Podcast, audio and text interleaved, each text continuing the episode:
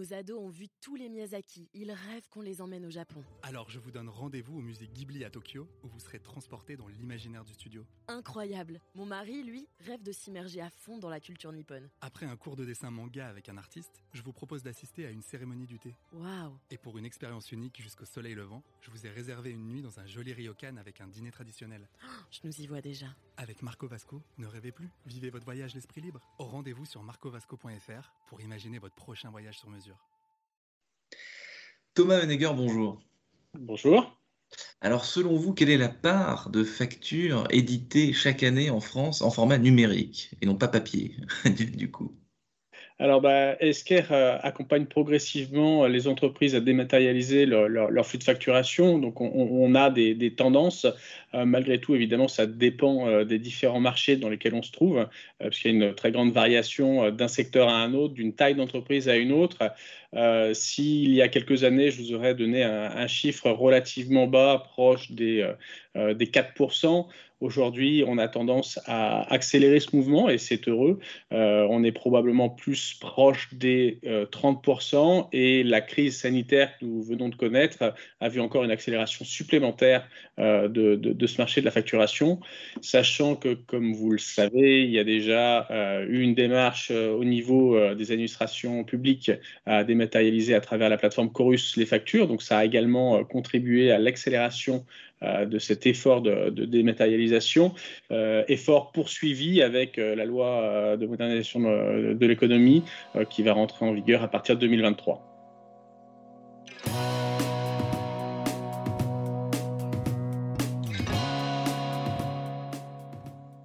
Bonjour à tous et bienvenue au Talk Dessineur du Figaro en visio avec aujourd'hui sur mon écran et aussi sur le vôtre Thomas Honegger qui est directeur général d'Esker. Vous, avez déjà un petit peu précisé ce que c'était. Esker, c'est quoi? Eh bien, c'est une société française spécialisée dans l'automatisation des processus documentaires et dans la dématérialisation des documents de gestion. Donc, c'est toujours compliqué de résumer simplement euh, des activités liées à la finance et plus, plus trivialement à la paperasse. Thomas Honegger, mais vous avez peut-être une définition un peu plus simple à me donner.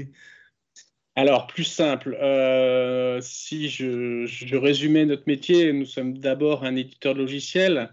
Euh, néanmoins, nous préférons nous définir comme une plateforme cloud mondiale euh, qui valorise les métiers de la finance et le service client en renforçant la coopération entre les entreprises dans leur cycle de gestion. Alors, je ne suis pas sûr d'avoir été beaucoup plus clair, donc je vais euh, préciser, euh, préciser mon propos. Euh, L'idée aujourd'hui, c'est de pouvoir digitaliser les processus administratifs relatifs à la commande et à la facture, donc entre un client et un fournisseur essentiellement. Euh, mais euh, je dirais que nous allons euh, au-delà en cherchant à apporter une croissance à somme positive, que ce soit pour les collaborateurs d'une entreprise, à savoir bah, faciliter leur travail au quotidien, évidemment en éliminant je dirais le plus possible euh, tous les, les, les, flux documentaires papier, donc en, en digitalisant et dématérialisant euh, ces flux, euh, mais également à favoriser un écosystème entre un client et un fournisseur pour que ces échanges soient plus fluides, pour que un fournisseur ait la visibilité sur l'état de paiement de sa facture et inversement. Ah, vous êtes finaliste donc des victoires de la croissance durable euh, et donc vous, Thomas Hennegarde, donc c'est un événement dont le Figaro est partenaire qui aura lieu ce, ce mardi 29 juin en direct donc sur le Figaro Live. En quoi Esker, vous venez un peu de répondre à cette question, en quoi Esker est un candidat plus que sérieux pour, décrocher ce, trophée? En quoi, en quoi précisément votre croissance est durable, encore au-delà de consommer moins de papier, comme vous venez de de me le décrire? Alors, bah, déjà, dans, dans, croissance durable, il y a la, notion de temps. Euh, donc, très clairement, nous affichons une croissance dans le temps, avec aujourd'hui euh, bon, un chiffre d'affaires de, plus de 112 millions d'euros, euh, mais surtout une croissance d'une quinzaine de pourcents chaque année depuis, je dirais, à minima 5 ans. Euh, bon, avec une petit, un petit recul de cette croissance, un petit ralentissement de cette croissance en 2020, mais néanmoins une croissance à deux chiffres. nos perspectives en la matière vont toujours à l'accélération de cette croissance, croissance qui se ressent d'ailleurs sur nos effectifs, sur notre actif premier, nos collaborateurs. L'année dernière, pour vous donner quelques chiffres, on a recruté 140 personnes. le plan de marche 2021, c'est 160 personnes, avec une centaine de, personnes en France. Une croissance qui repose sur cinq fondements. présence à l'international, un chiffre d'affaires qui est réalisé aux, deux tiers en dehors des frontières de l'Hexagone, donc une, une, plateforme, une croissance mondiale, pardon. Une croissance qui est exclusivement organique, euh, avec une appétence euh, modérée à, la croissance externe, contrairement mm. à de nos, confrères. Euh, donc une croissance aussi qui, s'affiche dans le temps sur un, et c'est le, je dirais le troisième point, un marché de la digitalisation des processus qui est extrêmement dynamique. J'aurais tendance à dire essentiel et, malheureusement la crise sanitaire que nous venons de connaître l'a mis en exergue. Euh, notre capacité à investir euh, en recherche et développement, parce que dans, notre marché, il faut toujours apporter euh, les innovations propres, propres, je dirais, à l'usage des solutions, parce que l'innovation ou la technologie, pour la technologie, ça fait peu de sens. C'est surtout dans l'usage que c'est important. Et le cinquième point, le fondement de notre croissance, c'est notre propre écosystème, finalement, la capacité à apporter de la complémentarité avec nos partenaires. Euh, que ce soit des partenaires technologiques, euh, euh, par exemple dans la fintech, où, là on a besoin de s'associer avec, je dirais, les, acteurs reconnus sur, sur ce marché-là, mhm. mais également dans les phases, je dirais, plus opérationnelles d'implémentation avec des, bah, des intégrateurs, des grands cabinets conseils qui recommandent nos offres, ce qui est évidemment, évidemment le cas. Hmm. Chez, chez, Esker, euh, donc on, a évidemment euh, ces niveaux de croissance. On est convaincu qu'il n'y a finalement pas de croissance euh, sans écosystème vertueux.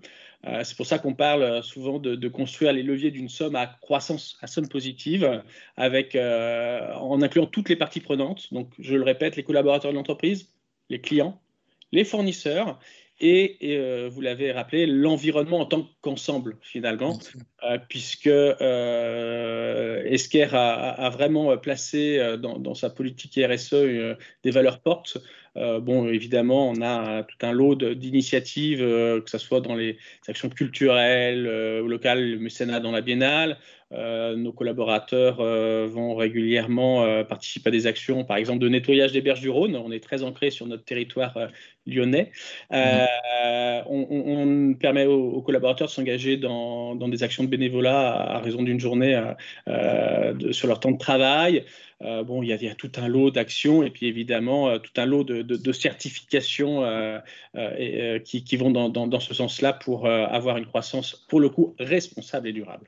Mmh, donc Thomas Honegger, vous, êtes euh, dans l'environnement euh, Esker depuis, euh, depuis quelques années, parce que je crois que vous n'aviez eu qu'un seul job. Avant, vous étiez chez SAP pendant, pendant, deux ans, et puis ensuite vous êtes arrivé chez Esker. Qu'est-ce qui explique que vous y soyez depuis, pardonnez-moi, vous n'avez pas un âge canonique, mais vous y êtes depuis quelques années quand même. La loyauté aujourd'hui, c'est pas une valeur à la mode. Dans les entreprises, d'ailleurs, les cadres aujourd'hui ont davantage la bougeotte que, qu'ils ne sont fidèles. Pourquoi vous, bah, vous êtes resté finalement? Vous êtes bien renseigné. Euh, effectivement, euh, après un passage dans le monde de l'ERP, je suis finalement pas parti très loin du monde de l'ERP, puisqu'on reste très très proche de, des systèmes de gestion. Euh, j'ai eu un parcours depuis maintenant plus de 16 ans chez Esker. J'ai commencé avec des responsabilités commerciales pour prendre la, direction de la filiale France. Bah, euh, oui, je, m'y plais, j'y suis bien personnellement. Euh, je crois beaucoup euh, dans les valeurs de, croissance et, j'ai envie de dire les moyens qu'on se donne pour atteindre cette croissance. j'ai pu voir Esker évoluer dans son histoire. Quand je suis arrivé en, 2005 dans l'entreprise, on, on, on dématérialisait des documents. Mmh. et finalement, avec euh, les nombreuses innovations dont on a pris part, on est toujours remonté dans l'échelle de valeur, ce qui évidemment euh, apporte un intérêt certain euh, à, nos missions, à nos échanges. donc je dirais que si l'entreprise grandit, elle permet aussi de faire grandir ses collaborateurs et ça fait partie des valeurs qu'on apporte.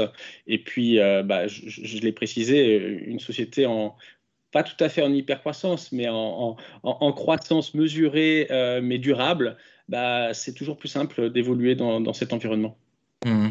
Le digital donc, est dans nos vies depuis déjà euh, quelques années et pourtant, donc là je reviens à ma, première question, les, factures et autres documents électroniques, c'est pas encore rentré totalement dans les mœurs. Il y a encore, on, le voit, par exemple trivial du quotidien, le ticket de caisse quand on fait les courses. Certaines enseignes commencent à l'envoyer par mail, mais d'autres, le, les, tickets de caisse, en gros, on en a toujours plein les poches. Donc pourquoi est-ce qu'il y a des, des, des, réticences, peut-être des hostilités euh, à, changer des habitudes bien ancrées dans le temps.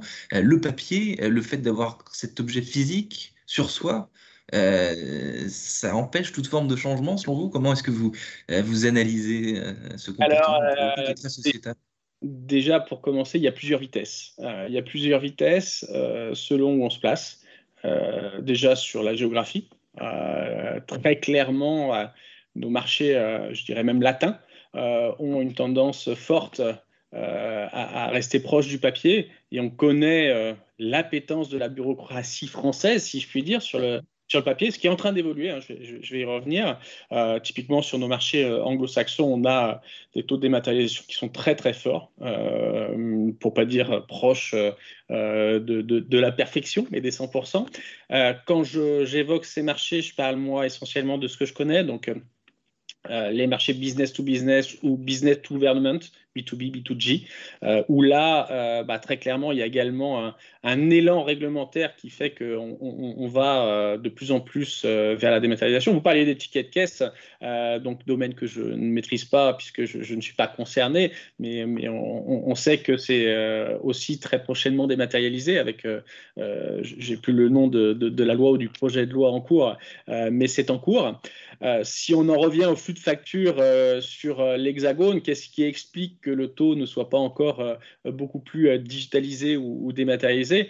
Bah, c'est aussi la lourdeur des habitudes, c'est aussi la, différence de taille d'entreprise, parce que bah, parfois on n'a pas le luxe de pouvoir avoir deux, canaux, par, exemple, de, de, comptabilité fournisseur, un papier, un électronique, donc on va imposer d'autres formats.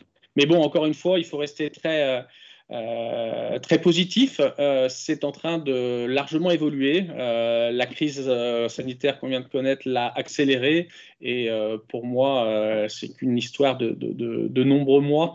mais à, horizon 2023-2025, fort à parier qu'on sera dans les fleurons de la dématérialisation en termes de documents. Euh, au-delà des documents, ce que j'aime à dire, c'est qu'il faut surtout penser à digitaliser son processus, parce que le, document euh, initial, il peut, être, euh, il peut être papier, mais très vite, finalement, il est dématérialisé, et en fait, tout son traitement, lui, est digitalisé. je, me rappelle de, de, quelques exemples clients, je pense à, à Whirlpool, par exemple, qui avait mesuré que sur, ses commandes entrantes, il avait l'équivalent d'une tour Eiffel de papier par an, euh, en termes de papier. Alors, on a, des images comme ça. Je me rappelle euh, d'entreprises qui avaient mesuré le, nombre de kilomètres d'une facture euh, dans l'entreprise, parfois avec des chiffres ahurissants. Même à l'échelle de la France, on parlait des fois de 400 kilomètres, parce que ça ah circulait d'agence en agence, de bureau à bureau, juste pour valider. Euh, heureusement, tout ceci est, derrière nous grâce à la digitalisation.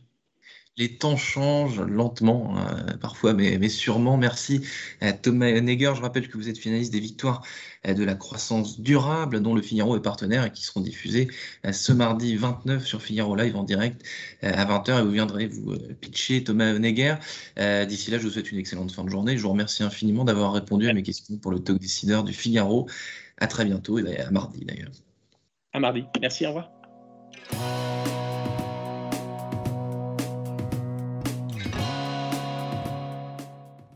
Ados ont vu tous les Miyazaki. Ils rêvent qu'on les emmène au Japon. Alors je vous donne rendez-vous au musée Ghibli à Tokyo, où vous serez transporté dans l'imaginaire du studio. Incroyable. Mon mari, lui, rêve de s'immerger à fond dans la culture nippone. Après un cours de dessin manga avec un artiste, je vous propose d'assister à une cérémonie du thé. Waouh Et pour une expérience unique jusqu'au soleil levant, je vous ai réservé une nuit dans un joli ryokan avec un dîner traditionnel. je nous y vois déjà. Avec Marco Vasco, ne rêvez plus, vivez votre voyage l'esprit libre. Au rendez-vous sur marcovasco.fr pour imaginer votre prochain voyage sur mesure.